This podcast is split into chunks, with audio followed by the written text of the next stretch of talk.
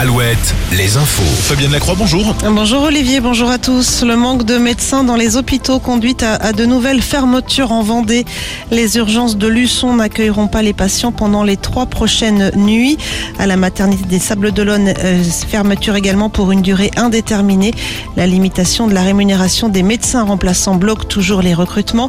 Les urgences de l'hôpital de Laval ferment aussi pour les deux prochaines nuits. Le Conseil constitutionnel doit rendre sa décision sur une deuxième demande de référendum autour de la réforme des retraites.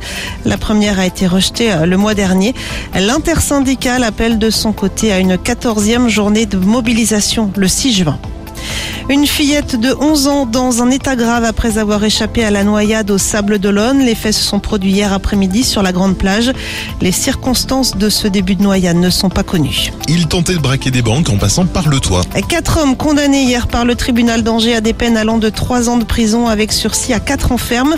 Si aucun vol abouti n'a pu être prouvé, trois tentatives ont été retenues, dont une à Angers, ainsi que plusieurs actes préparatoires pour d'autres banques en France.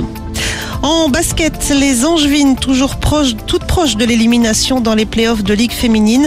Défaite de 29 points hier soir en quart de finale aller face à Villeneuve d'Ascq. En revanche, les Vendéennes de La Roche-sur-Yon ont gagné de 6 points face à Montpellier. Chez les hommes, Le Mans a perdu contre Bourg ce mardi. Ce mardi, ce soir, Cholet affronte Lasvel à l'extérieur.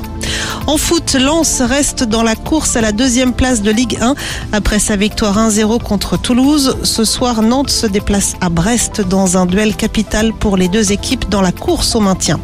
Enfin, la météo, un temps encore très ensoleillé avec simplement l'arrivée d'un voile nuageux par l'Atlantique.